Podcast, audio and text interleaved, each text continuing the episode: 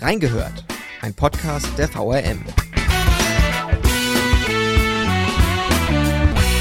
Für die einen ist es der perfekte Strandurlaub um die Ecke, für die anderen ist es die naturnahe und unbekannte grüne Insel zwischen Wiesbaden und Mainz. Wir alle sind uns einig, die Redbergsau in Wiesbaden muss man einfach mal gesehen haben. Hier soll in Zukunft einiges passieren. Für Besucher, Camper und Natur.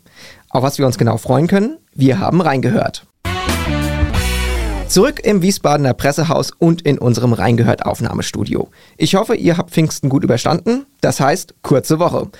Letztes Mal war ich noch für ein Thema bereit, da ging es ums Futuristische. Künstliche Intelligenz in unserer Redaktion. Diesmal wird es wieder etwas nostalgischer und voller Erinnerungen, denn wir reisen gemeinsam auf die Redbergsaue. Jemand, der sich ganz besonders gut dort auskennt, weil er sich in den letzten Wochen damit beschäftigt hat, ist unsere Kollegin Anke Hollingshaus. Danke fürs Vorbeischauen. Hi Anke. Hi, Robin, sehr gerne. Anke, du warst letztens vor Ort, dazu später mehr, aber jetzt erstmal so ganz persönlich, wann warst du das letzte Mal in deiner Freizeit auf der Redbergsaue? In meiner Freizeit war ich vergangenes Jahr im Sommer auf der Redbergsaue und zwar bin ich da auch ganz allein hingefahren mit der Tamara für einen Nachmittag. Wie war so die Fahrt mit der Tamara? Fahrt mit der Tamara ist immer super, super, super schön. Ich liebe das mit der Tamara zu fahren. Es gibt ja auch die Rundfahrten, die sind auch schön, aber einfach Schiersteiner Hafen einsteigen, Redbergsau aussteigen ist toll. Was ich jetzt ganz oft gelesen habe, wenn man so über die Redbergsau im Netz liest, weiße Sandstrände. Klingt so ein Stück nach Karibik, Griechenland oder Thailand mit Blick auf Wiesbaden. Ist das ein bisschen übertrieben oder ist das wirklich so die Redbergsau als Kleinod des Wiesbadeners von dem er so oft spricht. Was glaubst du? Also ich liebe Wiesbaden, meine Heimat und Geburtsstadt, aber richtig weiß sind die Strände nicht. Die Redbergsau ist aber trotzdem ein Kleinod, ein ganz wunderbares Ziel und dorthin zu fahren ist wie ein Tag Urlaub, aber nicht wie in der Karibik. da fehlt dann doch ein bisschen was. Was ja. verbindest du denn persönlich mit der Redbergsau? Gibt es ja. da irgendwelche Kindheitserinnerungen, irgendwelche Familienerinnerungen, Zelturlaube? Was weißt du darüber? Mit Zelturlauben kann ich nicht aufwarten, aber ich bin ja in Schierstein aufgewachsen und da gehörte es als Grundschülerin, da gehen ja alle Kinder, die im unteren Teil von Schierstein wohnen, zur Hafenschule und da gehörte ein Ausflug zur Redbergsau, gehörte einfach in der Grundschulzeit in jedem Schuljahr einmal dazu. Ja. Ich überlege gerade, bei mir war das auch so. Ich komme zwar aus Nordenstadt, aber bei uns gab es dann auch irgendwelche Ausflüge oder Wandertage, die dann unbedingt auf die Redbergsaue gehen mussten. Ich glaube, in der weiterführenden Schule hatten wir sogar mal eine Projektwoche, die sich dann naturnah damit beschäftigt hat. So kleine Infos nebenbei. Die Redbergsaue, 68 Hektar groß und damit eine der größten Inseln auf dem Rhein. War dir das klar? Das wusste ich so auch nicht, nein. Man geht da als Kind hin und freut sich, wenn man da im Sand spielen konnte oder ein bisschen im Wasser planschen, aber die Dimensionen und welche Bedeutung die hat, das habe ich nicht gewusst, nee. Und der größte Teil ist ja Naturschutzgebiet, mhm. also für uns als Besucher gar nicht zu sehen, oder? Richtig. Also das, was wir sehen, ist quasi nur das, was ganz nahe am Rhein liegt und den Rest, den sehen wir gar nicht und das finde ich auch gut so, dass man da als Otto Normalbürger gar nicht hinkommt. Was ich gelesen habe, zwischenzeitlich war die Insel mal im Besitz eines nassauischen Oberleutnants, der da Pferde und Vieh gezüchtet hatte. Aber gar nicht so lange, weil dann wurde es ihm wieder vom Land abgenommen. Wie gesagt, heute ist es Naturschutzgebiet. Aus gutem Grund, da gibt es viele, viele Pflanzen, viele, viele Tiere, die da einen guten Rückzugsort haben. Und seit ewigen Zeiten ist das Ganze aufgeteilt in Biebrich und Schierstein. Ist das nicht irgendwie ein bisschen verwirrend? Ach, eigentlich nicht. Das ist, glaube ich, eigentlich die Gemarkungsgrenze zwischen Biebrich und Schierstein. Es gibt ja den Biebricher Teil. Also früher war das ja durch die äh, Autobahnbrücke quasi, hat man gesagt, ab hier beginnt Biebrich, äh, bis hierhin ist es Schierstein. Und wenn man da quasi eine gerade Linie ziehen würde, dann kommt man zur Redbergsau und die hat halt eben auch einen Biebricher und einen Schiersteiner Teil. Das ist, glaube ich, nicht so verwirrend. Nee, aber natürlich ist es eine Insel, ganz klar. so, solange die Biebricher und die Schiersteiner nicht drum kämpfen um diese Insel. Nee, nee, nee. Die kämpfen manchmal drum, was der schönere Part ist, aber sonst nichts. Ah. Also die Insel wurde ja für viele Zwecke genutzt. Wir haben es ja schon gehört. Nicht zuletzt gab es auch ein Strandbad auf beiden Seiten für beide Stadtteile.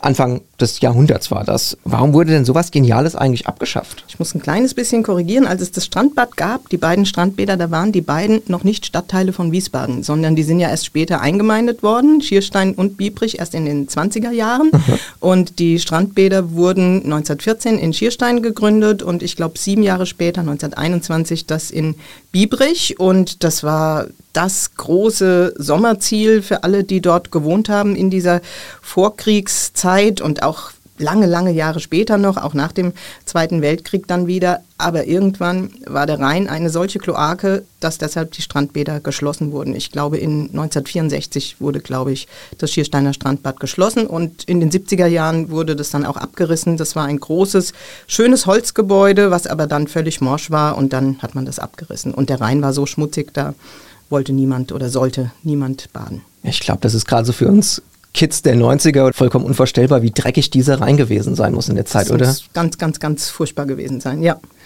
Äh, Saisonstart für dieses Jahr, was ja auch interessant ist, war der 16. April. Das bedeutet, es gibt gar keinen Ganzjahresbetrieb auf dieser Redbergsau. Zwischendurch im Winter ist da halt einfach Stillstand.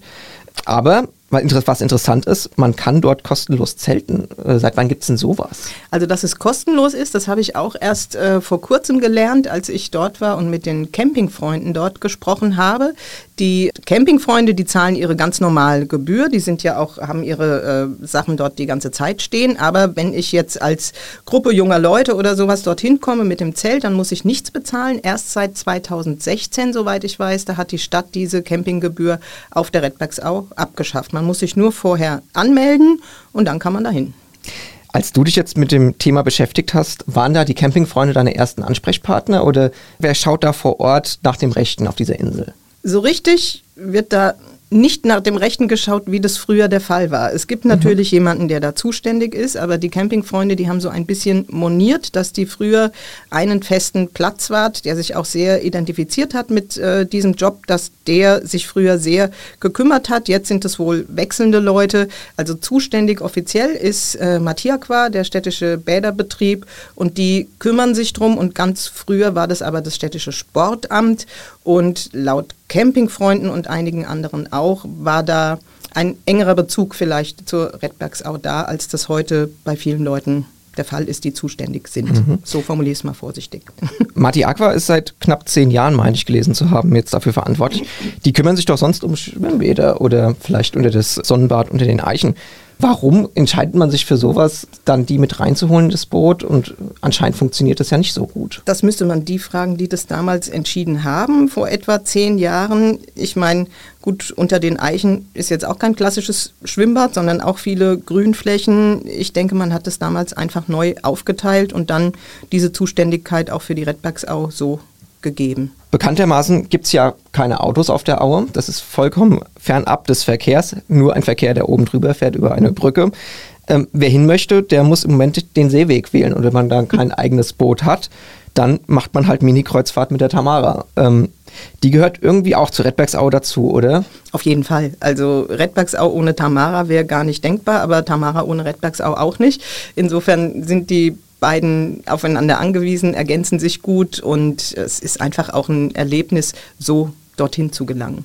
Ich habe mich vor ein paar Jahren, damals noch für ein anderes Magazin geschrieben, Gruß an den Biebricher, äh, mit dem Kapitän vor Ort unterhalten, mit dem Herrn Adrian Aiduyu, der das seit Jahrzehnten schon macht, vom Matrosen hoch zum Kapitän gearbeitet hat. Und den hatte ich damals im ersten Corona-Sommer interviewt da durften dann die ersten Leute am oder ersten Wochenende dann wieder auf die Redbergsau. So ein positiver Mensch, der wirklich viel dafür einsetzt, dass diese Tamara, die seit, glaube ich, 1934 da unterwegs ist, wirklich viel dafür leistet, dass diese Insel halt trotzdem einen Anschluss hat. In Zukunft soll es ja wieder einen anderen Zugang geben über die Schiersteiner Brücke, oder? Über die Schiersteiner Brücke äh, und unter anderem eben für Radfahrer. Also es wird ja auch einen Radweg da unterhalb der Schiersteiner Brücke geben, eine ganz interessante architektonische Konstruktion. Der ist aber noch nicht ganz fertiggestellt. Das heißt, im Moment kann man noch nicht mit dem Rad wieder zur Insel. Im Moment geht es nur mit der Tamara oder eben mit dem eigenen Boot. Das hat auch damit zu tun, dass äh, Schierstein und Biebrich, also die Inselhälften, auch im Moment getrennt sind, oder? Da kommt man auch nicht von links nach rechts. Also ganz legal kommt man im Moment nicht von links nach rechts. Als wir kürzlich dort waren, ich war da nicht alleine, sondern mit dem Schiersteiner Ortsbeirat, der war von den Campingfreunden eingeladen und da sind wir schon gelaufen vom Schiersteiner zum Biebricher Teil entlang eines kleinen Weges, der auch rechts durch einen Zaun äh, dann abgetrennt war. Also wir kamen durch, mhm. aber ähm, das ist kein offizieller Weg. Okay. Ja. Ja, du hast es angesprochen, ihr wart auf der Insel gewesen, zusammen mit dem Ortsbeirat. Was hat der da gesucht? Warum war der da? Der Ortsbeirat Schierstein hat sich vorgenommen, die Redbergsau wieder ein bisschen mehr ins Zentrum auch der politischen Diskussion zu bringen und hat auch Forderungen an die Stadt. Er möchte also vor allen Dingen eins, das ist das größte Problem auf dem Schiersteiner Teil der Redbergsau, die ist ja eigentlich deshalb so attraktiv, weil es dort einen mini kleinen Rheinarm gibt, der für Kinder und auch für Erwachsene früher halt wie ein riesengroßes, schönes Planschbecken war. Und mittlerweile ist das eigentlich jeden Sommer versandet. Das heißt, die Hauptattraktion, dorthin zu gehen, fällt weg, wenn du dann nur durch den Sand oder durch den Schlamm laufen kannst. Und der Ortsbeirat Schierstein möchte sehr gerne, so wie das früher auch mal der Fall war, dass dort wieder ausgebaggert wird, äh, dass es dort wieder möglich ist, halt das ganze Jahr über wenigstens ein bisschen Wasser zu haben. Jetzt hieß es seitens der Stadt immer, mh, hm, irgendwie geht das alles gar nicht, weil das ja Naturschutzgebiet ist. Zuständig hierfür ist wiederum das Regierungspräsidium in Darmstadt. Mhm. Und das hat erst vor kurzem bei einem runden Tisch gesagt, öffentlich, dieser Teil gehört nicht zum Naturschutzgebiet. Das heißt, die Darmstädter sehen keine grundsätzliche Schwierigkeit, dort auszubaggern. Und jetzt steht vielleicht doch, gibt es vielleicht doch eine Chance, dass dort ausgebaggert wird. Wann, das weiß man noch nicht. Und das ist ein großes Anliegen des Ortsbeirats Schierstein. Und er war eingeladen von den Campingfreunden Redbergsau, sich einfach vor Ort mal anzuschauen, wie es auch mit dem Café dort aussieht. Da gibt es ja auch ein Café, was halt auch mhm dringend mal erneuert werden müsste. Und so war das ein schöner Rundgang. Und soweit ich weiß, geht auch demnächst der Ortsbeirat Biebrich auch mal zur Redbergsau, auch um mit den Campingfreunden da einen Rundgang zu machen. Und die Schiersteiner, die machen übrigens ihre nächste Ortsbeiratssitzung Anfang Juni auch wieder ähm, auf der Redbergsau. Ach, in dem einfach, Café dann, ja? Ja, einfach um das Thema so ein bisschen ähm, weiter für alle Menschen sichtbar zu halten. Also die setzen sich da sehr ein und das ist schön. Mhm. Wir haben jetzt die letzten Wochen relativ viel über das Thema Rheinuferkonzept gesprochen. Das geht von Kastell bis hinter nach Schierstein soll was am Rheinufer passieren. Das hat jetzt aber damit nichts zu tun, oder? Das hat damit ein bisschen was zu tun, weil in dem Rhein-Main-Ufer-Konzept war für die Redbergsau vorgesehen, dass es unter anderem Fahrrad Ständer geben soll, so dass die Leute, wenn denn dann dieser Fahrradweg dort fertig ist, äh, unter der Brücke, wenn sie dann ankommen, ihre Räder abstellen und dann halt zum äh, Schiersteiner Teil der Redbergsau irgendwie gut laufen können. Und da war jetzt noch nicht die Rede vom Ausbaggern. Und es sollte, da gibt es auch einen kleinen Spielplatz in Schierstein, da sollte ein bisschen was erneuert werden, aber dem Ortsbeirat war das nicht genug, um das wirklich so wieder zu ertüchtigen, dass es wieder attraktiv wird. Und nun gab es wohl bei diesem runden Tisch eben Gespräche, dass auch diese vom Ortsbeirat geforderten Maßnahmen vielleicht Chance auf Realisierung haben und die könnten in das Rhein-Main-Ufer-Konzept noch eingearbeitet werden. So mhm. ungefähr kann man sagen, glaube ich.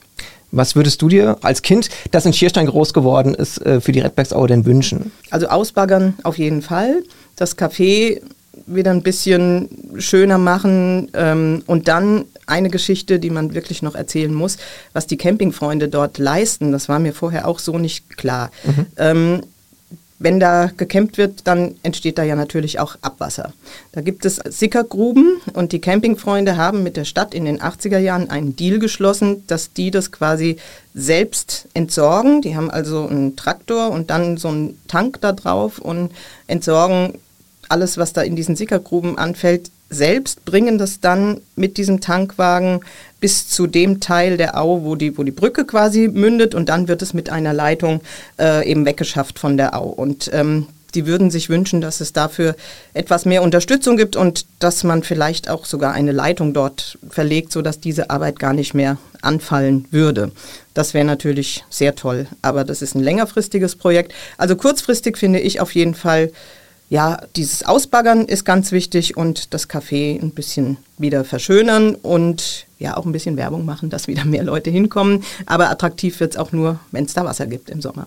Das stimmt allerdings, ja. Aber dieses Jahr soll es ja gut aussehen. Hoffen wir es mal, dass es genau so bleibt. Alle Infos zum Thema Redbergsau und unserer Uferserie, die findet ihr natürlich bei uns auf den Nachrichtenportalen. Die hänge ich euch auch hier unter den Podcast. Ja, Anke, im Grunde freuen wir uns jetzt auf einen schönen Sommer, vielleicht auch auf der Redbergsau. Ich bedanke mich, dass du dich hier unseren Fragen gestellt hast. Hoffentlich kommt da in Zukunft auch noch mehr dazu. Vielleicht gibt es das eine oder andere, dass sich ja die Damen und Herren auf der Redbergsau jetzt noch fragen und sich an uns richten können. Ich sage danke, Anke, und frage mich, wie ausgelutscht diese zurück Satz ist. sondern zurück zu Eisenmann.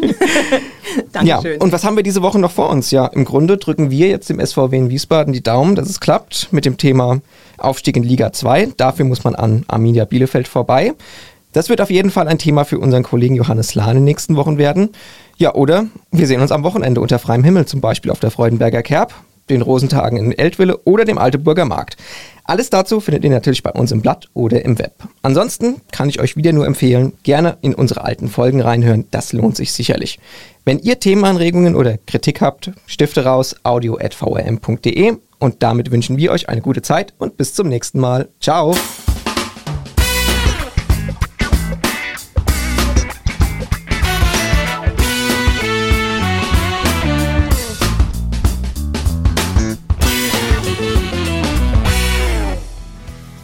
Reingehört ist eine Produktion der VRM von Allgemeiner Zeitung, Wiesbadener Kurier, Echo Online und Mittelhessen.de. Redaktion und Produktion die VolontärInnen der VRM. Ihr erreicht uns per Mail an audio.vrm.de.